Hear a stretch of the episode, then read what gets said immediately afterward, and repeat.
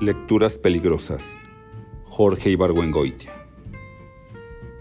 Al comienzo de una novela de Butch Schulberg, el protagonista está leyendo La guerra y la paz.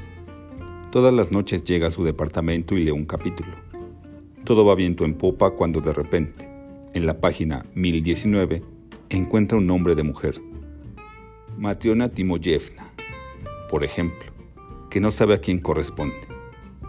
Para averiguarlo, decide comenzar otra vez desde el principio. Al final de la novela, el personaje abre el libro en la página 1019, encuentra el nombre de Matrona Timotevna y descubre con horror que ya se le olvidó de quién se trata.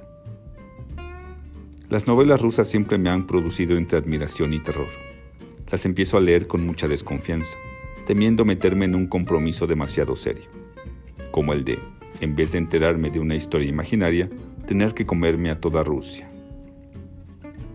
Según parece, esta dificultad en leer novelas rusas no la tengo solamente yo, sino que es una deficiencia que comparto con el protagonista de la novela de Bud Schulberg y otras personas tan ilustres como A. M. Forster, quien en su libro Aspectos de la novela la atribuye esta dificultad a la ausencia en las novelas rusas de personajes planos. Un personaje plano es el que aparece rara vez y solo para facilitar la acción. Por ejemplo, abrir la puerta de la habitación donde está el cadáver se distingue por una frase y un solo rasgo característico. Por ejemplo, es un marido engañado y dice, cáspita. Pues bien, personajes planos existen en las novelas de todas las nacionalidades, excepto la rusa. Un mayordomo, dice Forster, que no tiene nada que hacer en la novela más que anunciar que la cena está servida. Si aparece en una novela rusa, el autor se siente en la obligación de informarnos que se llama Petrion Trimafovich tiene varices en las narices y un hijo imbécil. Akaki Akakiyevich Bashmashkin, el protagonista de El abrigo, es el primogénito de una familia en la que durante muchas generaciones los primogénitos se han llamado Akaki.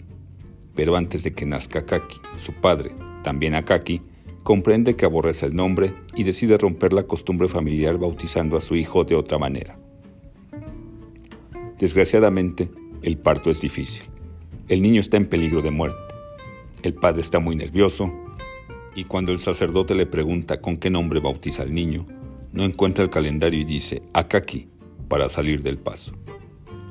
Pero este incidente, que no tiene nada que ver con el cuento propiamente dicho y que nomás sirve para explicar por qué un personaje se llama como se llama, lo leí por primera vez en 1949 y nunca se me ha olvidado.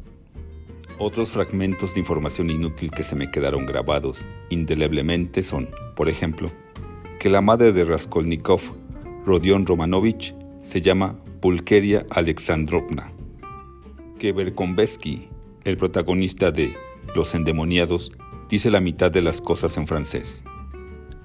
Ah, cómo la he torturado y en tan mal momento. Jesús un ingrat. Sé que todo ha terminado.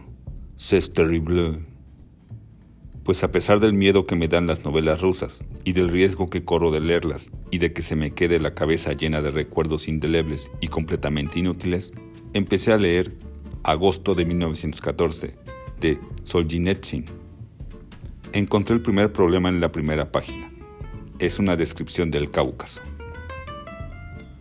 Descollado por su grandeza sobre la insignificante creación humana, se veía tan elemental comparado con lo hecho por la mano del hombre que aunque todos los hombres que han vivido en todos los milenios que han transcurrido abrieran los brazos cuán largos son y juntaran todo lo que han creado o pensaran crear en grandes montones, nunca lograrían formar una cordillera tan fantástica como el Cáucaso.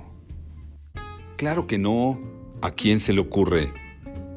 Uno de los personajes es el general Blagoveshensky, la que me espera.